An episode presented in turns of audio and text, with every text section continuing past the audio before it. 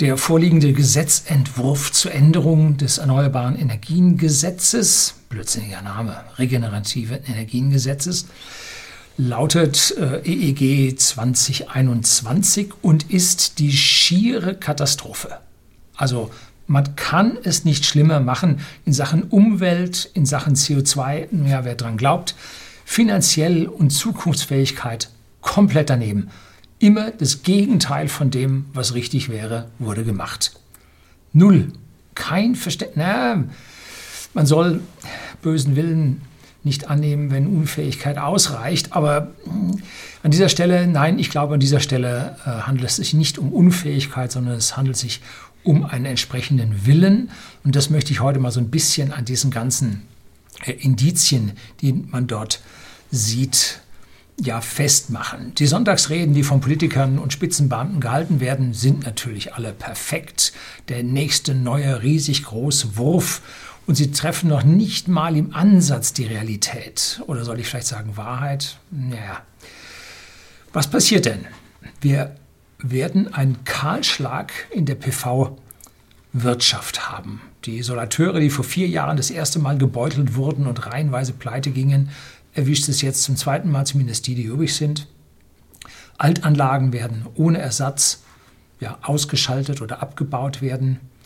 Wir werden ein schwächeres Wachstum bei unseren kleinen und Mittelunternehmen sehen, steigende Strompreise, die dafür vorwiegend äh, verantwortlich sind und natürlich ein Nicht-Einhalten der CO2-Ziele durch die Politik. Und noch vieles, vieles mehr. Wie komme ich da drauf? Nun, follow the money. Dann wird klar, wenn Sie herauskriegen, wo das Geld langläuft, dann wissen Sie auch, wer daran dreht und wer daran Vorteile hat. Das gilt jetzt nicht nur für Anlagen, die neu gebaut werden, sondern auch für Anlagen, die nach 20 Jahren aus der Förderung herausgehen. Die kommen in eine ganz, ganz blöde Situation, denn sie würden mit diesen Altanlagen, die aus der Förderung rauskommen, strafbar werden. Da müssen Sie also vorher sich überlegen, was Sie mit den Dingern tun und dafür haben Sie jetzt gerade noch mal zehn Wochen Zeit. Hm, neun Wochen Zeit wenn Sie eine neue Anlage für Anfang nächsten Jahres planen, ich würde nicht mehr bauen.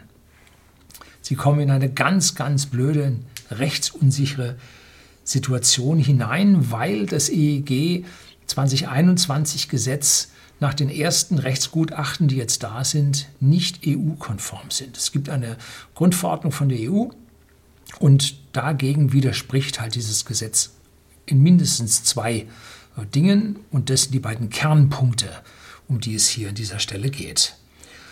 Auch die Bauernverbände in Bayern laufen Sturm gegen dieses Gesetz. Vielleicht sind sie stark genug, um es zu Fall zu bringen. Hm. Dann wird es ja nicht äh, des äh, Europäischen Gerichtshofes bedürfen, um dann ab dem 1. Juli 2021 dieses Gesetz dann zu Fall zu bringen. Aber wie lange das dauert, wie lange man da klagen und prozessieren muss, bis es dazu eine Entscheidung kommt, naja, wir wissen es nicht. Aber je länger es dauert, umso länger sind Sie in einer ja, finanziell und rechtlich unsicheren Situation mit Ihrer entweder ausgeförderten oder neu zu errichtenden Anlage höchstgradig gefährlich. Streiken Sie.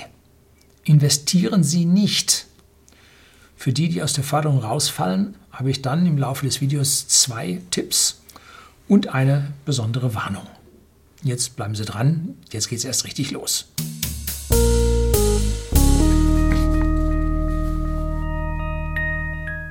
Guten Abend und herzlich willkommen im Unternehmerblog, kurz Unterblog genannt. Begleiten Sie mich auf meinem Lebensweg und lernen Sie die Geheimnisse der Gesellschaft und Wirtschaft kennen, die von Politik und Medien gerne verschwiegen werden. Und heute sind wir bei so einem Ding.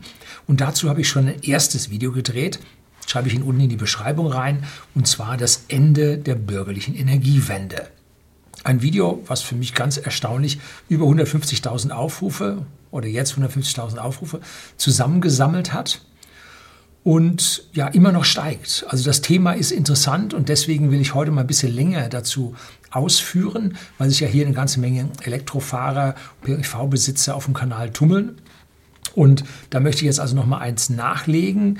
Das, was ich nämlich mittlerweile verstanden habe, was damals in diesen Modellen 1, 2, 3, die da vorgestellt wurden, ja ziemlich schlecht dargestellt war, der Realität nicht entsprach und ob man dort das verschleiern wollte oder ob man, es nicht besser gewusst hat, ich kann es Ihnen nicht sagen.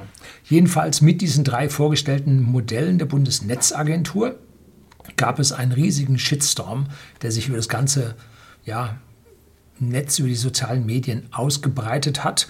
Aber die Politiker sitzen das aus und sagen, no, Shitstorm kommt, Shitstorm geht, wir machen, was wir da hier so meinen, beziehungsweise was man uns gesagt hat. Ja, Kritik, hm, in der Lobby brennt noch Licht. So, was war der Kern dieses Shitstorms? Das war das sogenannte Modell 3 des, Pros des Prosumer-Modells, das als einziges machbar erschien und dabei keinerlei Eigenstrom zuließ. Gab es einfach nicht. Äh, da war auch kein Hausakku drin vorgesehen, dass man Eigenstrom irgendwie zwischenspeichern konnte. Ne? Und die restlichen Modelle 1 und 2, die waren so fern von allem mit Bürokratie, Aufwand, war also schiere Katastrophe, äh,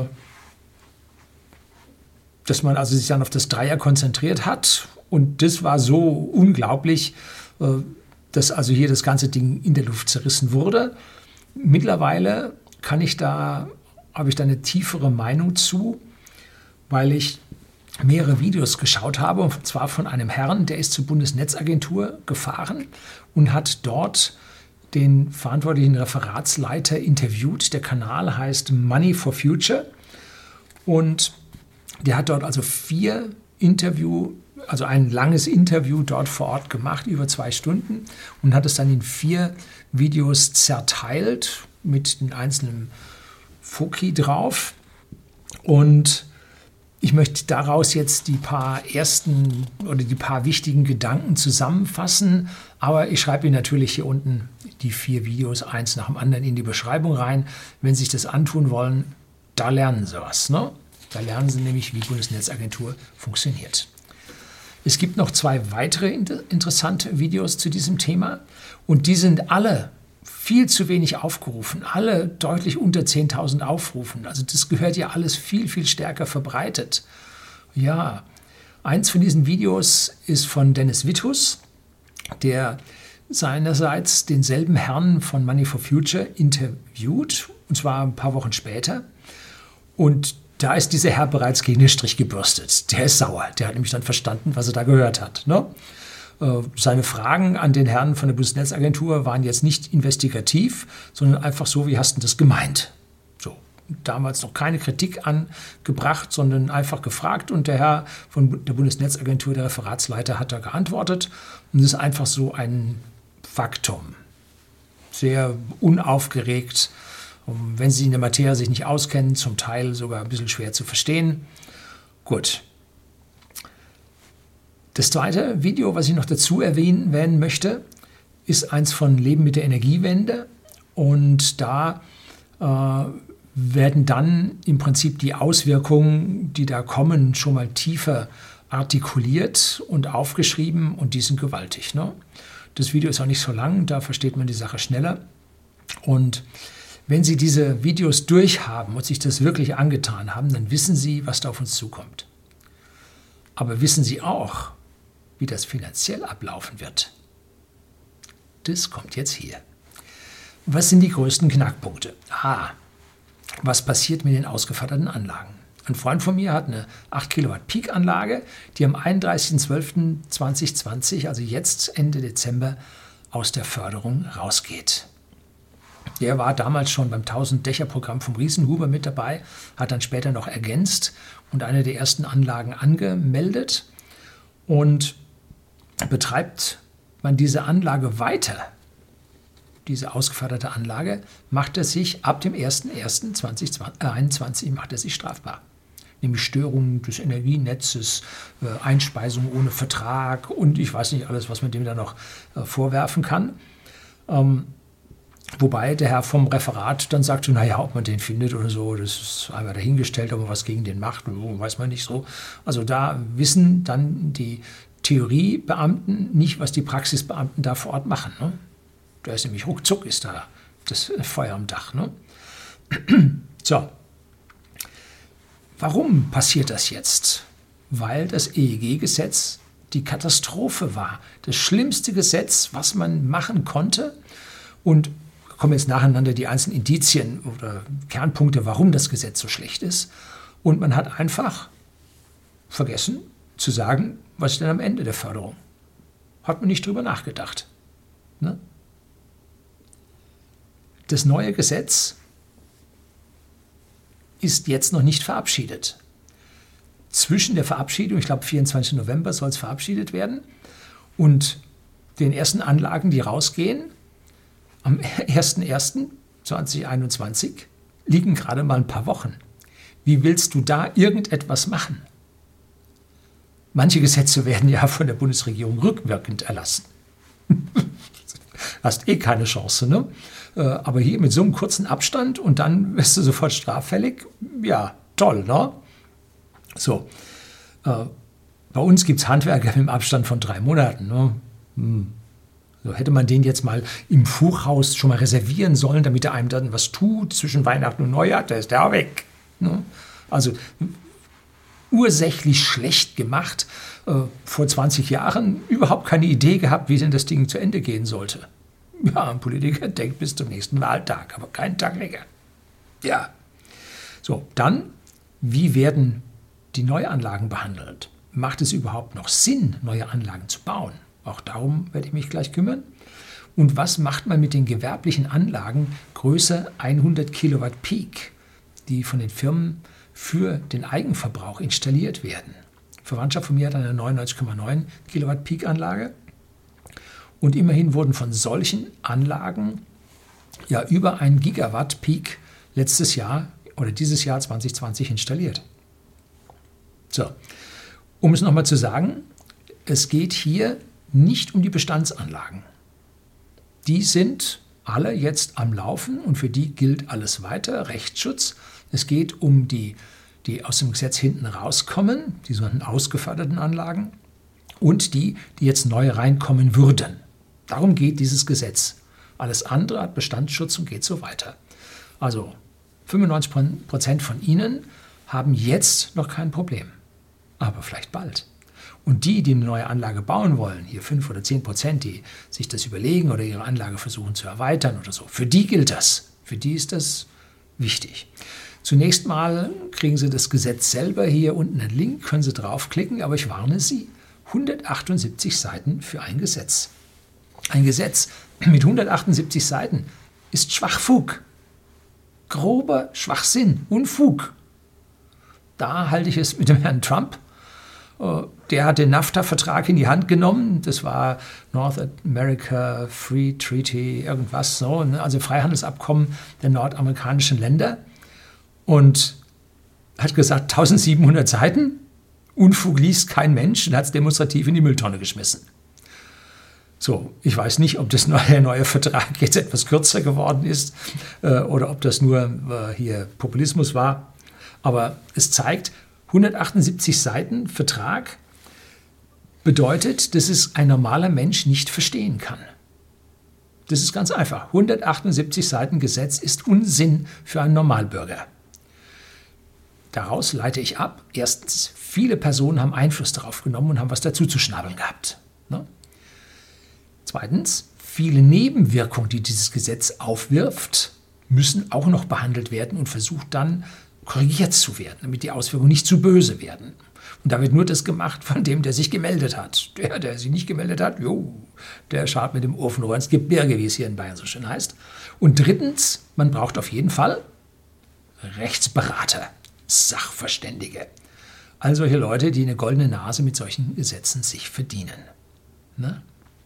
Die machen das dann zum Teil zum Zentrum ihres Auskommens. Das kann auch gefährlich sein. Passen Sie auf.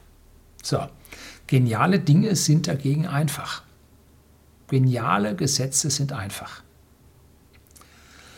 So, jetzt zum dem ersten Video, in dem der Referatsleiter von der Bundesnetzagentur erklärte, mit vielen Umwegen und äh, schwierigen Formulierungen, wie die drei Modelle denn zu werten sind.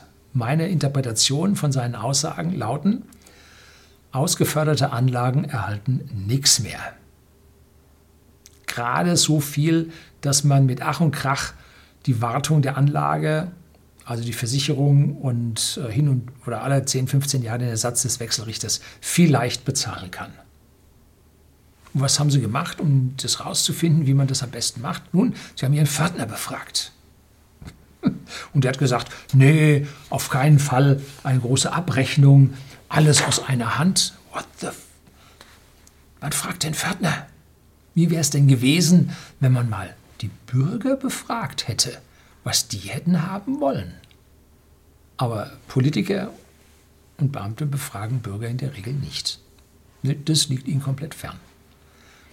Und da man aus diesen Modellen 2 und 3 kein Geld für die Altanlagen bekommt, für den Betrieb und den Strom aus diesen Altanlagen keine nennenswerten Summen rausbekommt, kann man die gerade vergessen.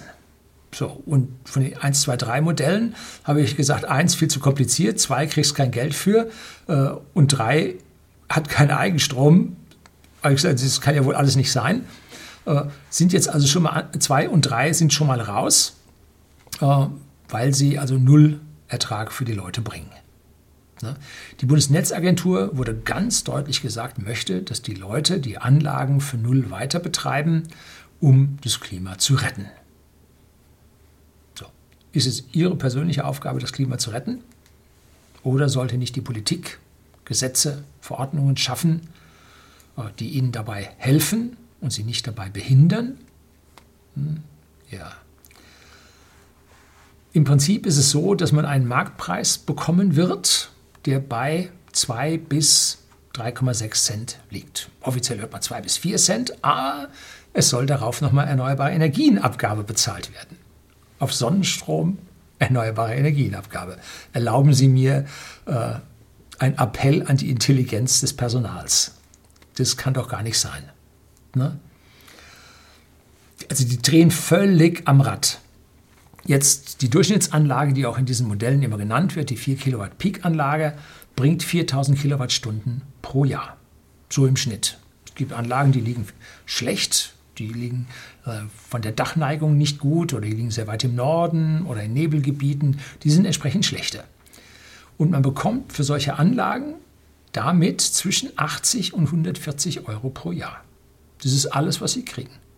Eine Versicherung dürfte schon äh, ja, zwar unter 100 sein, aber sie zahlen schon gehörig für die Versicherung. Und das restliche Geld müssen sie dann heftig zurücklegen, um dann irgendwann mal einen Wechselrichter ersetzen zu müssen. Ne?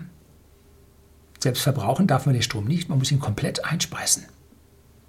Hm? Und dann teuer Strom wieder vom Netzbetreiber zurückkaufen. Das kann doch gar nicht sein. Das ist doch Unsinn. Ne? So, das schlimmste Modell ist tatsächlich dieses Modell Nummer 3, bei dem man pro installierten Kilowatt Peak, also für die 4 Kilowatt Peak, die installiert sind, muss man für jedes Kilowatt Peak 14,60 Euro pro Monat bezahlen. Das sind über 1000 Euro im Jahr, nur dass man einspeisen darf. Gut, was kriegt man dafür? Also das ist Net Metering dass also Strom, der rausgeht und Strom, der reingeht, gegeneinander aufgerechnet wird. Aber wenn man die 14,60 Euro pro Kilowatt Peak, das sind also äh, fast 60 Euro pro Monat, äh, da abdrückt, da kommt nichts bei raus, null. Ne? Also das ist blanker Unsinn, hätte man sich auch sparen können. Das ist das Modell, möglichst einfach alles aus einer Hand äh, und kriegen tust auch nichts. So, das ist das, da wird also nur eine Abrechnung gemacht und Geld hin und her überwiesen und am Ende ist nichts. Null. Das ist nur ein Papiertiger, nur bürokratischer Aufwand. Kommt nichts raus. Ne? Bei Modell 2 ist es nun anders. Äh, da muss man dann sich einen Ökostromankäufer suchen, der einem diese 2 bis 3,6 Cent pro Kilowattstunde bezahlt. Auch bei dem ist kein Eigenverbrauch möglich. Und in den Diagrammen wird immer von 10 Cent gesprochen.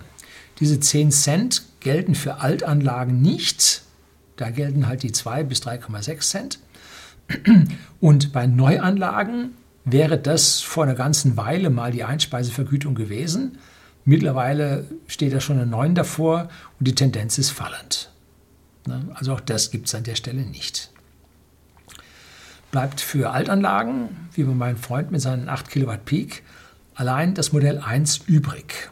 Und das habe ich am Anfang gesagt, das kommt überhaupt nicht in Frage. Da muss man ja eine 15-minütige Spitzen- oder Leistungsmessung machen. Das heißt, alle 15 Minuten wird die Leistung gemessen und per GSM übertragen. Das ist ein Datenhaufen, ein Datenverhau, das ist unglaublich ist. Stellen Sie sich vor, wir haben 100.000 Anlagen und die senden 15 Minutenweise die Daten irgendwo hin, was da für Rechner stehen müssen, was da die Leitungen glühen. Hm, das ist ja wohl der Hammer. Ne? Äh, da gibt es auch nur 2 bis 3,6 Cent pro Kilowattstunde, aber der Eigenverbrauch an dieser Stelle ist möglich und das Speichern in einer Batterie ist auch möglich. So, jetzt die Frage, gut, wenn ich eine Viertelstundenmessung mir anschaffen muss, um diese Vorteile zu nutzen, dann mache ich das. Was kostet so eine Messung? Ich habe letztlich Bekannte von mir gefragt und die meinen so 100 Euro im Jahr zahlt man dafür. Wobei äh, das, glaube ich, ein Nettopreis war. Also es kann sein, dass Sie 10 Euro pro Monat, also 120 Euro im Jahr dafür bezahlen, für so eine Messung. Man muss aber dabei noch ein paar Auflagen erfüllen. Nämlich, der Wechselrichter muss von extern gesteuert werden können und er muss die Leistung von 0% oder von 100% bis auf 0% runterregeln können, von extern. Das können die alten Wechselrichter nicht. Das heißt, Sie müssen auf jeden Fall einen neuen Wechselrichter kaufen, der kostet Tausender. Ne? Dann äh, geht das alles nicht mehr, häufig nicht mehr in den Zählerschrank rein. Das heißt, Sie müssen noch einen neuen Zählerschrank installieren lassen. Da will der Elektriker auch einen Tausender für. Ähm, und mit der geringen Bezahlung, den 2,2 bis 3,6 Cent pro Kilowattstunde, rentiert sich das an dieser Stelle nun auch nicht. Es werden hier zahlreiche Anlagen stillgelegt werden.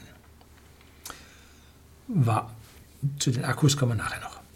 Warum braucht die Bundesnetzagentur jetzt angeblich diese Messungen?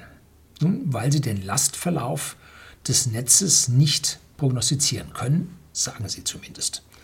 Aus meiner Sicht ein absolutes Scheinargument, das nicht der Wahrheit entspricht, das nicht zählt der Referatsleiter von der Bundesnetzagentur sprach davon, dass der Verbrauch der Bürger eine stochastische Angelegenheit und die Erzeugung durch Sonne, Wind und so weiter eine stochastische Angelegenheit sei.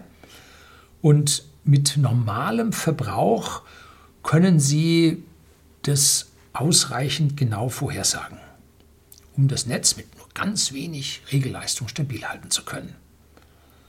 Deshalb brauchen Sie auch das Marktstammdatenregister, habe ich hier mal ein Video darüber gedreht. Ein unsäglicher bürokratischer Moloch. Ne? Das war der unsägliche Beweis staatlicher Unfähigkeit in der Planwirtschaft. Was hat man gemacht? Man hat uns zur erneuten Eingabe der Daten in das Marktstammdatenregister mit rabiaten Forderungen aufgefordert. Und da waren sofort Zwangsmaßnahmen eingeschrieben. Das musst du machen und wenn du das zu spät machst, dann kriegst du nichts mehr oder ja, was auch immer. Es war ein sehr, sehr harter Brief und man hat einen nicht freundlich aufgefordert. Wir bitten Sie um Ihre Mithilfe und geben Sie Ihre Daten wieder ein. Und wenn dann einer das nicht gekonnt hätte oder äh, zu vergesslich gewesen wäre, dann hätte man ihm halt eine zweite Aufforderung geschickt, ein bisschen heftiger, damit er sich dann langsam mal bewegt. Aber nein, mit dem ersten Brief sofort mitten zwischen die Augen. Das fand ich schlimm. Dann habe ich natürlich gesagt, okay, das mache ich sofort. Ich will hier ja äh, ein braver Bürger sein. Und dann, ja, dann war das Marktstammdatenregister zum Zeitpunkt der Androhung von äh, Maßnahmen nicht fertig. Dann wurde es nochmal verschoben und wieder verschoben Und dann, als es da war, äh, haben sie versucht, Daten zu übernehmen. Die einen konnten sie übernehmen, die anderen konnten sie nicht übernehmen. Und dann, sie müssen die Daten prüfen, wenn es nicht stimmt, dann Schmutzdreck und kleine Steinchen über dich. Dann wieder Androhung. Ne? So macht man sich keine Freunde. Sie müssen mit dem Bürger zusammenarbeiten. Der Bürger muss sich auf die Hilfe und die Arbeit der Beamten verlassen können und nicht, wenn er einen Brief von einer öffentlichen Stelle bekommt, gleich Angst machen. So geht's nicht. Macht man sich keine Freunde. Aber dann kam im Prinzip noch ein logischer Bruch dazu bei dieser 15-Minuten-Messung. Die, also jetzt wieder zurück, Marktstammdatenregister, jetzt mal wieder ausgekotzt, Entschuldigung. Äh, und jetzt zurück zur 15-Minuten-Messung. Warum soll eine statistische Aussage von einer stochastischen Erzeugungs- und Verbrauchsfunktion funktionieren und wenn man ein glättendes Element, nämlich einen Eigenverbrauch und einen Akku, dazwischen schaltet, warum soll es dann denn nicht mehr funktionieren? Die Funktion wird ruhiger werden. Das ist Basismathematik. Damit sind Voraussagen viel besser möglich. Ne? Mit Pufferspeicher schwanken Werte weniger als ohne. So, also das ist ein logischer Bruch, den akzeptiere ich nicht. Dass man jetzt auf einmal zwingend die 15 Minuten Speicherung bräuchte. Es ist aus meiner Sicht eine reine Datensammelwut des Staates. Und für, für wen? Nun, der Staat ist überhaupt nicht in der Lage, diese Daten in irgendeiner Art und Weise auszuwerten. Hat man ja an der BaFin gesehen. Ne? Die ganzen da Bankdaten, die dort abgeliefert werden müssen, das sind, wenn man es ausdrucken würde, sind das ja, LKW-weise Formulare, die die Banken da, jede Bank dahin schafft. Und die werden also schier damit, zugeschissen. Und können die da reingucken? Nein. Schaffen sie natürlich nicht. Und wie war das bei Wirecard und der Wirecard Bank? Nix. Ja. Sie glänzten durch Abwesenheit. Und unser SPD-Finanzminister, der versucht gerade noch an dieser Stelle da den Kopf aus der Schlinge zu bekommen. Ob ihm das glückt, man weiß es nicht so genau. Und Daten jetzt nur für den Fall der Fälle einer Nachverfolgung zu sammeln, stellt eine Vorverurteilung dar.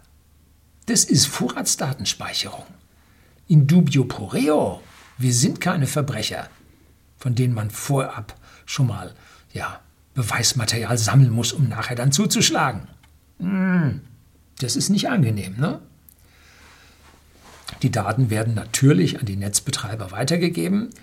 Und warum? Damit sie weniger Regelleistung benötigen.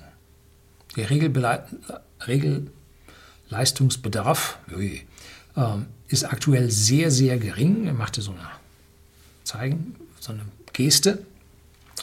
Und das müsste man eventuell an dieser Stelle dann erhöhen, obwohl mit den Speichern müsste man die wahrscheinlich nicht erhöhen. Also wenn man eine ausgeförderte Anlage weiter betreiben möchte, so macht es ausschließlich Sinn, wenn man den Eigenstrom verwendet. Denn da kann man dann 20 bis 25 Cent pro Kilowattstunde einsparen und da liegt das große Geld begraben. Ne? Es ist der zehnfache Satz zu dem, was man von einem Ökostromaufkäufer bekommen würde. Ne? Die Betriebskosten würde man bekommen, wenn man einspeist. Wenn man den Strom selber nutzen kann, dann macht man den großen Reibach. Ne? Wer also keinen nennenswerten Eigenstrombedarf an der Stelle hat oder keinen Hausakku haben möchte, oh, eine Batterie kommt mir nicht ins Haus und so, Lithium-Ionen, gefährlich und so, der kann getrost seine Anlage abschalten. Was dann? So, es gibt für Kleinanleger aber, und jetzt kommt ein positiver Hinweis, zwei andere praktische Lösungen. Man trennt die Photovoltaik vom Netz und schließt sie an einen extra Heizstab an dem Warmwasserbehälter ihrer Heizung an, an ihrem Boiler. Da verschenkt man zwar eine ganze Menge im Sommer, wenn der Boiler heiß ist und man nichts mehr braucht, aber wenn Sie mehr als 150 Euro Warmwasserkosten über den Sommer haben, dann kommen Sie mit diesem Warmwasserboiler besser weg, als den Strom ins Netz einzuspeisen. Das müssen Sie mal sacken lassen. Und ich habe äh, an meiner Wärmepumpe habe ich tatsächlich so einen Heizstab drin, habe ich auch ein Video drüber gedreht. Äh, können Sie unten auch aufrufen, aus der Beschreibung heraus. Ähm, die, die Überschussstrommenge die meine Anlage liefert, jetzt nicht zum Netzbetreiber einspeist, sondern mir das warme Wasser aufheizt. Und erst wenn das voll ist, dann schicke ich es raus. zum Verteilnetzbetreiber. Ne, also was geht, bleibt bei mir im Haus. So. Und die zweite Möglichkeit ist, mit dieser Photovoltaik sein Elektroauto zu laden, so man denn nun vielleicht einen Zweitwagen hat, der tagsüber zu Hause steht. Beide Lösungen sollten einzeln jeweils für ungefähr 1000 Euro zu haben sein. Also das dürfte finanziell die weitaus bessere Lösung sein. Und Sie sparen sich damit ja auch Energie, indem Sie jetzt nicht irgendwie nochmal Öl brauchen oder Gas brauchen, um Ihren Wasserboiler da hochzuheizen. Ne? In den Inselbetrieb zu gehen, wird sich im seltensten Fall der Fälle rechnen. Ähm, man muss sich ja vom Netz trennen und hat dann gar keinen Anschluss mehr zum Verteilnetzbetreiber. Und die Kosten für solche Blockheizkraftwerke oder so ein kleiner Verbrennungsmotor, Gasmotor oder was auch immer läuft, um Strom zu erzeugen, dies ist relativ teuer. Die Sache ist auch wartungsintensiv. Und wenn die Maschine kaputt ist, dann braucht man eine Backup-Heizung. Ne? Und diese Backup-Heizung muss ohne Strom funktionieren können. Ne? Wenn keine Sonne scheint, das Blockheizkraftwerk kaputt ist, dann dreht sich in so einem Fall auch keine Heizungs- und Warmwasserpumpe mehr. Ne? Also man braucht dann dazu auch noch im Normalfall, wenn also alles funktioniert, noch einen Hausakku, damit diese äh, Maschine ja nicht in einem Teillastbetrieb mit schlechten Wirkungsgraden fährt, sondern in ihrem optimalen Betriebspunkt fährt. Da kommt häufig zu viel Strom raus, um äh, als man braucht. Und dieser Überschussstrom muss dann in einen Hausakku reingehen, weil wenn man die Leistung von diesem Ding absenkt, dann kommt man aus dem besten Wirkungsgradbereich im Kennfeld raus und auf einmal verbraucht das Ding 30 Prozent mehr oder das Doppelte. Äh, kann dann auch nicht die Lösung sein. Also so eine Regelung mit vernünftigen Wirkungsgraden, so eine Verbrennungskraftmaschine als Blockheizkraftwerk fahren zu haben, ist teuer. Häufig reicht es dann nicht, dass sie eine Zusatzheizung brauchen. Unsere Nachbarn haben so ein Ding, fährt äh, mit Gas und brauchen noch eine Gastherme zusätzlich, weil die Wärmeleistung fürs Haus nicht ausreicht. Der Strom reicht auch nicht aus. Ähm, wenn Sie da mal einen Herd anmachen, sind die anderthalb kW von dem Ding zu knapp. Um, wie groß müssen Sie die Batterie auslegen, dass Sie einen Gänsebraten hinbekommen? Hm. Also das ist alles andere als einfach und ich rechne mit 50.000 bis 70.000 Euro für so eine Anlage und das macht, wie gesagt, nur Sinn, wenn Ihre Heizungsanlage sowieso schon am Ende ist. Und diese Warmwasseraufheizung und das Laden vom E-Auto sind also viel, viel einfacher, viel, viel billiger und viel, viel sicherer. So, jetzt fragen wir uns, warum unser Staat uns so viel Arbeit, Mühe und Kosten für die Altanlagen machen will. Ne? Warum wird Eigenverbrauch in den Modellen 2 und 3 technisch bzw. kaufmännisch verhindert? Warum soll der Bürger keinen Eigenverbrauch haben? Follow the money. Es geht um die Stromkonzerne. Wer hätte das gedacht? Wir hatten schon mal eine Förderung des Eigenverbrauchs von einer PV-Anlage. Verwandtschaft hat eine 40 kW Peak-Anlage, die noch mit 25 Cent pro Kilowattstunde Eigenverbrauch gefördert wird. Wird der Eigenverbrauch gemessen und für den Eigenverbrauch gibt es 25 Cent. So, warum ging das früher und nicht mehr heute? Hat ja gravierende Vorteile, geringere Netzlast, geringere Abrechnung, Verwaltung. Ja, warum denn nicht? Wir müssen auf die politischen Ziele achten. Damals hatten wir eine schwarz-gelbe Bundesregierung und die Gelben haben auf die kleinen Unternehmer geachtet. Nach drei Jahren und drei Monaten wurde dieses Modell gekippt. Da brannte wieder die ganze Nacht in der Lobby das Licht. Und bis die Regelung endlich aus Sicht der Stromwirtschaft wieder wegfiel, äh, haben sie schon ganz schön hinarbeiten müssen, aber sie haben es dann am Ende geschafft. Mit Schwarz-Rot war so ein Thema mit der Großen Koalition, also überhaupt keine Frage mehr. Und jetzt geht es dann weiter, wie die Politik auch weiter da noch reinspielt. Jetzt kommen wir zu den Eigenverbrauchsanlagen, den großen, größer 100 Kilowatt Peak, die neu gebaut werden sollen. Es gibt zahlreiche Klein- und Mittelfirmen, die haben einen hohen Stromverbrauch. Da laufen irgendwelche Maschinen oder so. Oder wir von whisky.de, dem Versender für hochwertigen Whisky an privaten Endkunden in Deutschland und Österreich, haben dann im Sommer, wenn richtig Photovoltaikertrag da ist, unsere Klimaanlagen laufen, dass die Leute uns nicht wegschmelzen und ordentliche Leistung behalten. Oder und oder dann laden wir unsere beiden Elektroautos an der Wallbox solargesteuert auf. Da habe ich von E3DC, wie gesagt, eine Wallbox, äh, mit der man sowas dann machen kann, dass also man nur den Überschuss einspeist und den nicht zum Verteilnetzbetreiber nach draußen weggibt. Ne? So. Und solche Anlagen wurden im Jahr 2020 mit über einem Gigawatt Peak installiert bei uns. Hat den Klein- und Mittelunternehmungen bei ihren hohen Strompreisen, die sie zu ertragen haben, denn die zahlen vollen Preis.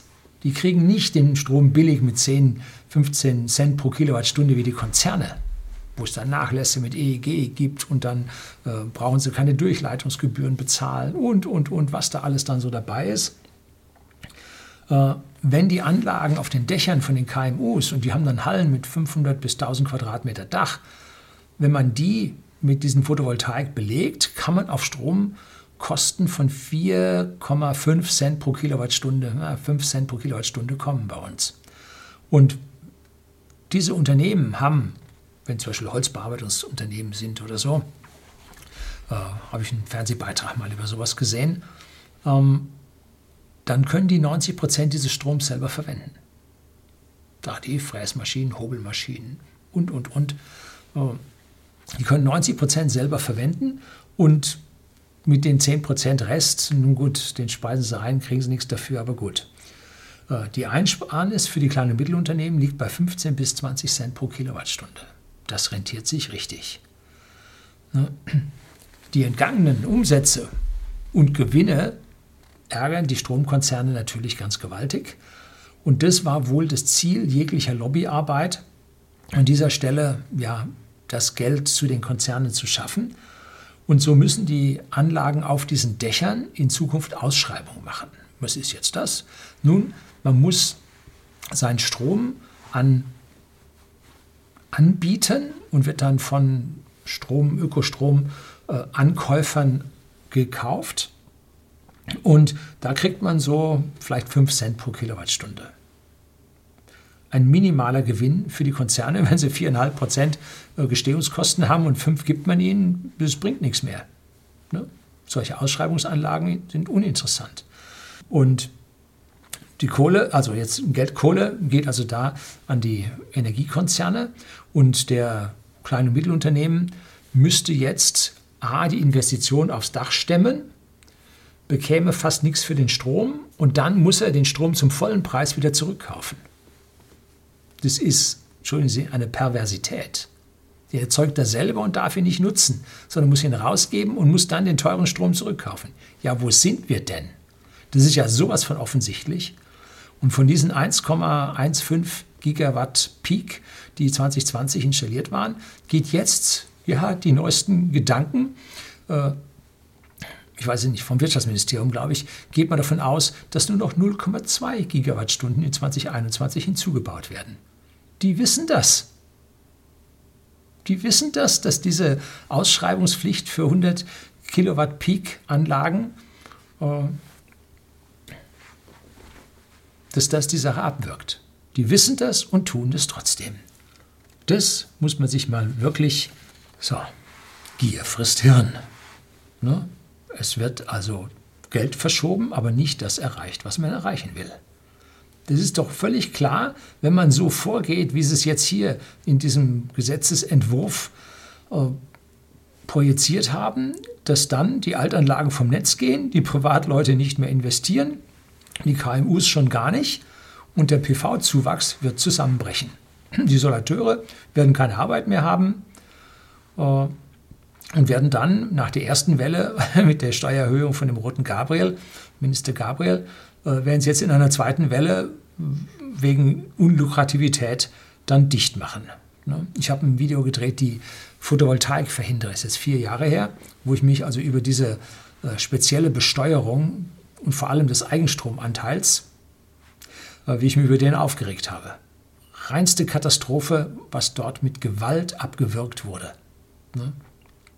Tja, so, nur wenn man so gewaltig auf die Bremse tritt, kann man den Anstieg der EEG-Umlage auf diese 6,5 Cent pro Kilowattstunden begrenzen. Nach Aufkommen der Hausakkus, die jetzt so langsam kommen, E3DC installiert Tausende also ich glaube 1200 oder 1500 Anlagen pro Monat oder so. Also da läuft Hausakku in, in nach Deutschland rein, dass es krass ist. Und mit diesen aufkommenden Hausakkus lief dem kurzsichtigen Staat mit seinen Protagonisten, den Stromkonzernen, hier das Geld mal wieder weg und auf der anderen Seite die EEG-Umlage lief ihnen weg.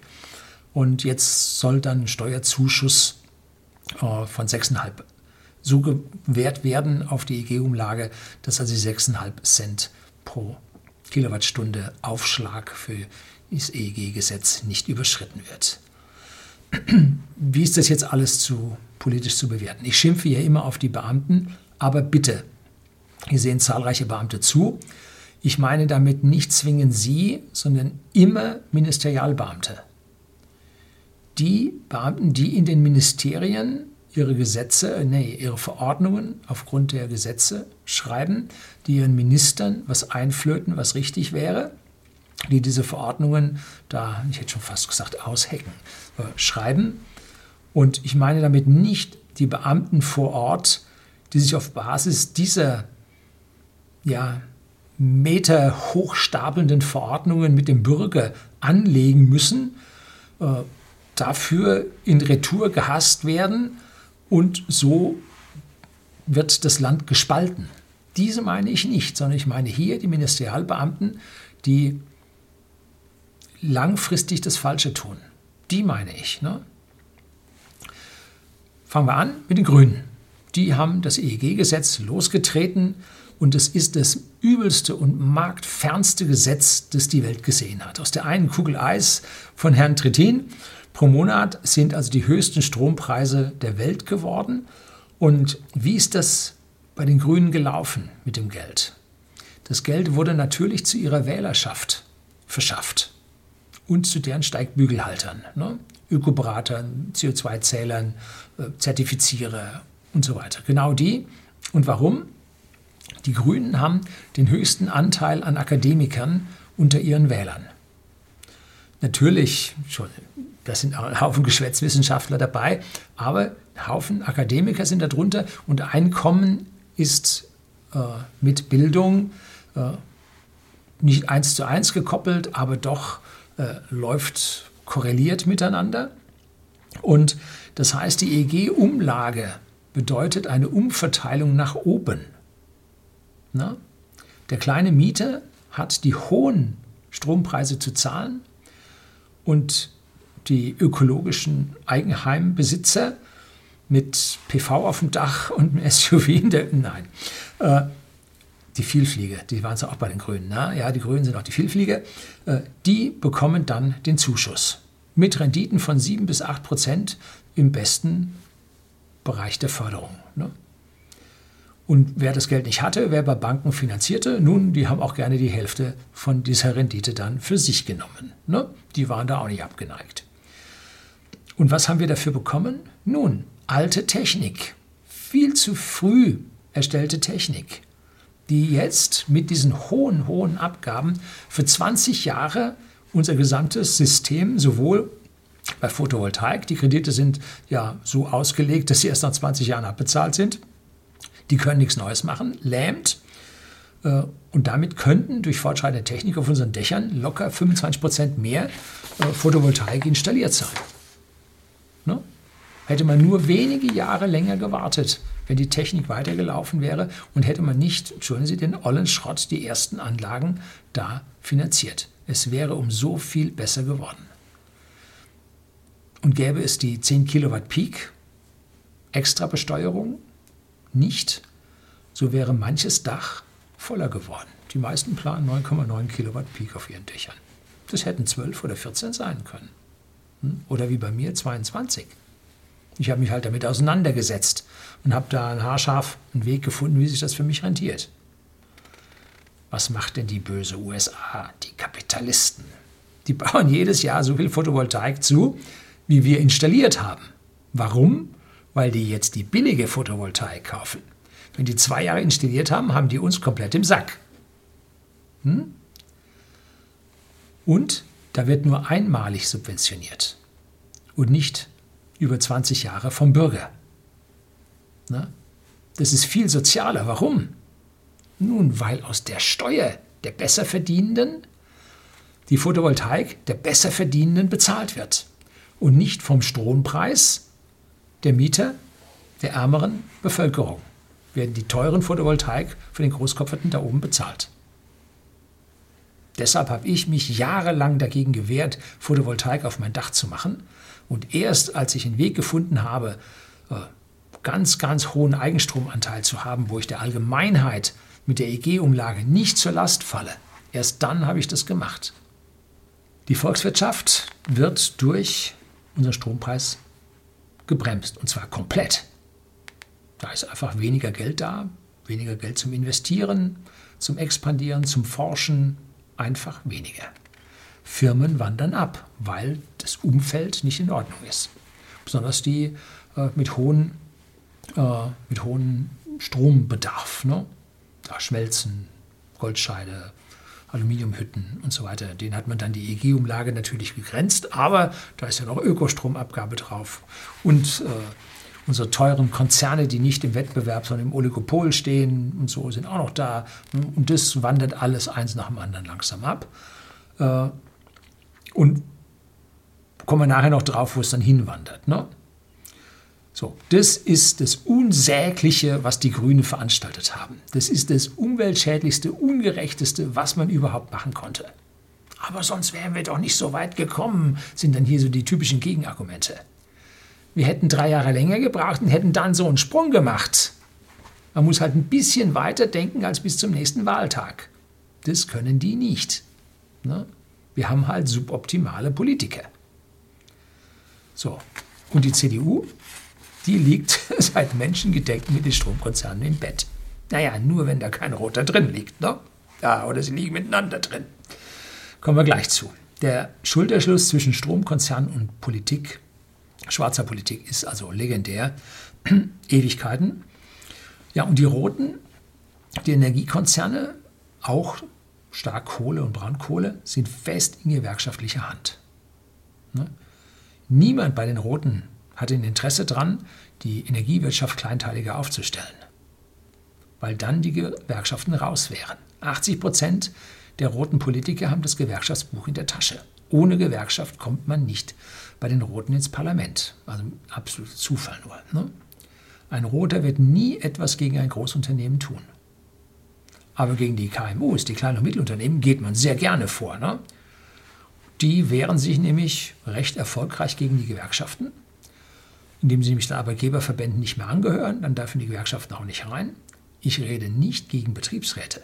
Sehr, sehr wichtig, sofern sie unabhängig von den Gewerkschaften sind und zum Wohl des eigenen Unternehmens wirtschaften, helfen, beraten, Diskussionen da sind. Die Mitarbeiter ist das wichtigste Gut unserer Unternehmen. Und da braucht es Betriebsräte. Ganz, ganz wichtig. Aber keine Gewerkschaft, die versucht, den Vorteil, den ein Unternehmen hat, gegenüber einem anderen auszunivellieren. Hm wo in einem Unternehmen gestreikt wird, obwohl die Leute wissen, wenn wir zu viel streiken, ist das Unternehmen pleite. Interessiert die Gewerkschaft überhaupt nicht. Mehr als einmal passiert.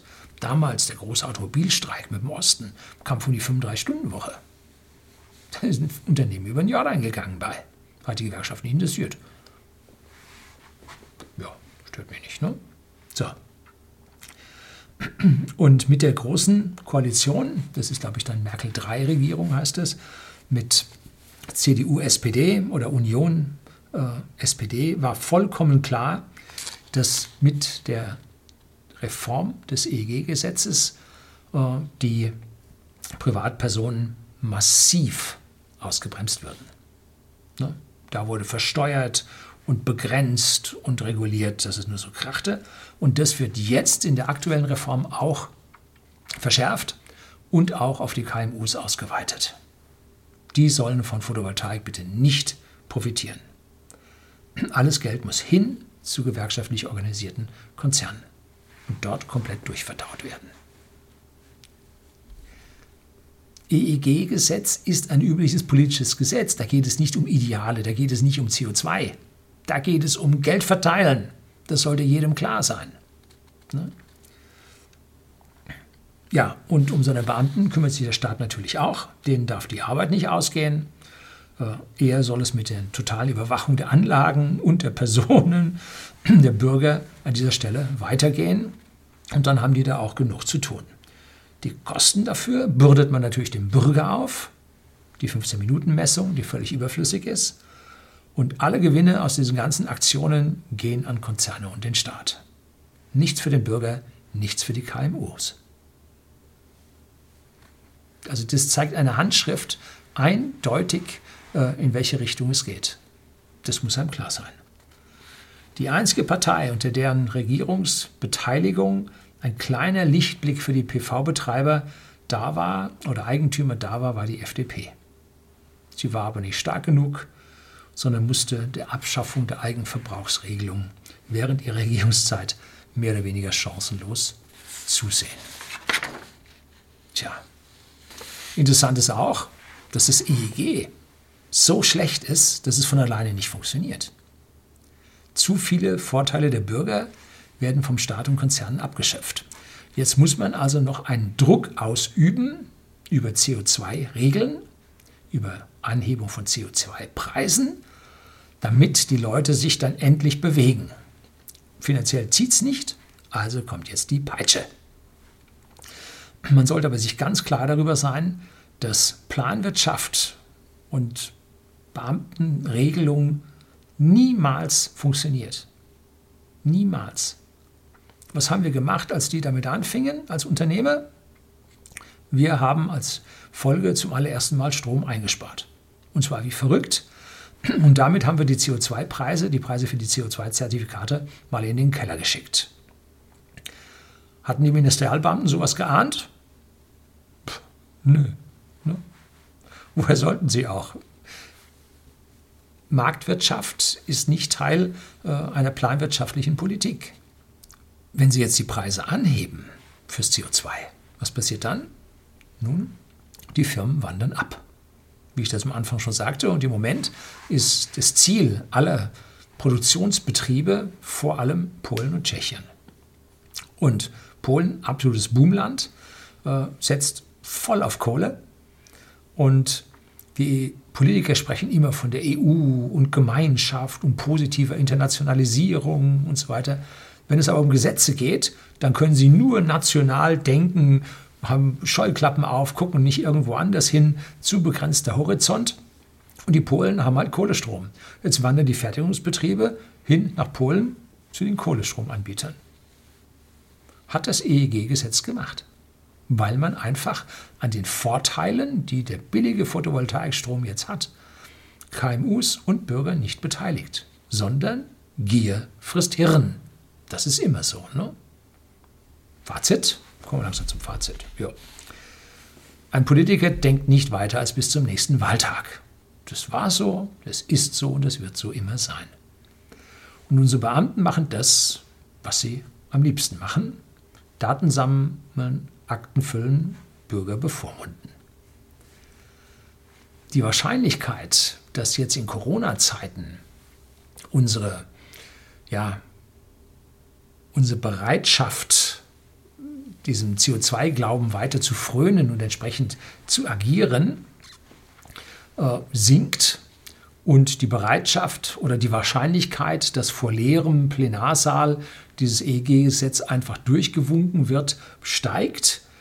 Und was dann passieren wird, ist, dass es Klagen vor dem, bis vor den Europäischen Gerichtshof geben wird, dass dieses Gesetz nach einigen Jahren dann kippen wird und zwar die neuen Regeln vom, der äh, EU-Grundverordnung äh, besagen, äh, dass der Eigenverbrauch der Bürger ermöglicht werden muss und die Bürokratisierung möglichst niedrig sein muss. Es gibt einige Passagen drin. Und das, was wir hier sehen, ist es nun genau nicht. Aber dieses Ding äh, findet erst muss spätestens ab dem 1.7.2021 befolgt werden. Das heißt, die ersten sechs Monate nicht. Ähm, und dann wird erst geklagt werden und bis das EuGH da erstmal ein Urteil fällt, geht ein, zwei Jahre ins Land, wenn nicht gar länger. Und bis dahin äh, läuft hurtig das Geldverschieben hin zu den Konzernen weiter, beziehungsweise ist die Photovoltaikerrichtung paralysiert und es geht gar nichts mehr weiter.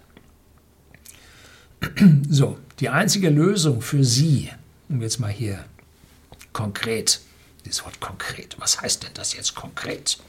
Äh, muss ich immer lächeln. Äh, streiken Sie. Machen Sie nicht mit. Besser keinen Vertrag abschließen, als einen schlechten, der Sie später bindet, mit dem Sie vielleicht Nachteile haben. Investieren Sie nicht in PV. Ein ganz kleiner Teil von Ihnen kommt jetzt nur in den Zwang, mit den Altanlagen etwas zu tun. Machen Sie auch dort nicht mit. Schließen Sie Ihre Anlage ohne Netzkopplung an Ihrem Warmwasserboiler an und warten Sie ab. Wenn Sie Anlagen unter 6 Kilowatt Peak haben, sollten Sie damit sogar günstiger fahren, als wenn Sie das Ding äh, einspeisen und den Konzernen das Geld zuschaffen. Ne? Ohne uns Photovoltaikbetreiber wird die Politik ihre selbstgesteckten Ziele nicht erreichen können. Klar, besteuert man uns immer höher und immer höher und steckt das Geld in riesige EEG-Projekte der Konzerne. Bloß die Konzerne sind ja genauso ineffektiv wie unser Staat. Die beschäftigen sich mit sich selber. Das sind aus meiner Sicht spreche ich immer von Konzernbeamten. Da kommt viel, viel weniger pro Euro raus, als wenn man das den kleinen Mann, den Bürger, und die kleinen und Mittelunternehmen machen ließe. Ne? Den Karren ziehen 18 Millionen Bürger. Und die werden von Jahr zu Jahr höher besteuert, von Jahr zu Jahr mehr gegängelt und von Jahr zu Jahr mehr in ihrem Tatendrang begrenzt. Angst machen mit Klima wirkt nun auch nicht mehr, weil Angst vor Corona ist größer als Angst vor Klima.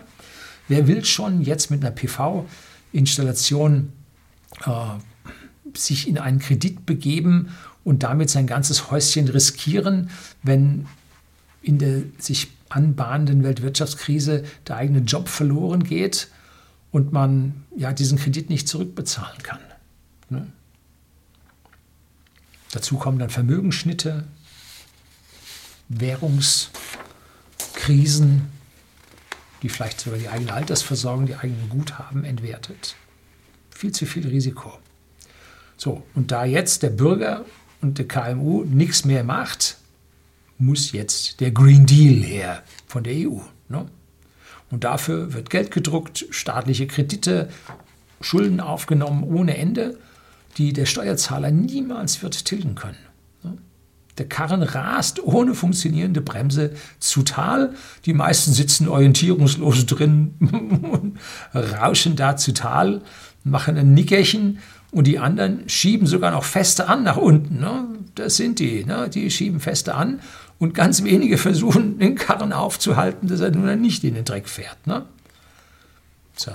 Was ist denn jetzt am Ende die wirkliche Lösung? Nun, da muss ich Sie auf ein zweites Video vertrösten. Da werde ich eins drehen, wo ich Ihnen mein Bild von einer vernünftigen, äh, regenerativen Energieeinbindung in Deutschland ja, erklären werde, wie das funktionieren kann. Und dabei haben natürlich die Bürger ihre Vorteile, die kleinen und Mittelunternehmen haben ihre Vorteile und die Konzerne haben an dieser Stelle leider ihre Nachteile. Aber diese Konzerne stellen ja auch die geringste Anzahl an Arbeitsplätzen. Die zahlen auch die geringsten Mengen an Steuern. Da braucht es nicht viel. Den sollte man sogar eher äh, ja, ein bisschen weniger geben, weil sich das auf viel, viel weniger Personen teilt. Und wenn die Aktien notiert, börsennotiert sind, 85 äh, Prozent der Aktien der deutschen DAX-Unternehmen befinden sich in ausländischer Hand. Dieses Geld, was da generiert wird, das fließt auch noch von uns ab aus unserer Volkswirtschaft, kommt uns noch nicht mal zugute. Wie verrückt ist das? Ne? Also wo Sie hinschauen, Katastrophe, wie man hier agiert und es sieht gar nicht gut aus. Dennoch, ich wüsste, wie es geht. Bis zum nächsten Mal, bleiben Sie dran.